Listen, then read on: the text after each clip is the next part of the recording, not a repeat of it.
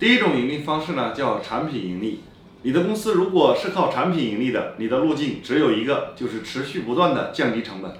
比如说沃尔玛天天降价，沃尔玛当年它的店开到哪里，那个地方就立刻寸草不生。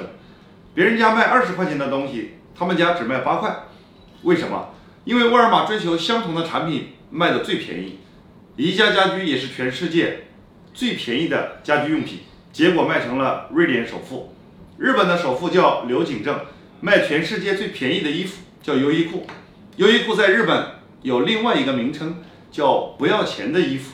咱们中国有一个微波炉叫格兰仕，号称价格屠夫，降到把所有的竞争对手都干掉，结果导致全世界百分之七十的微波炉都是从格兰仕出去的。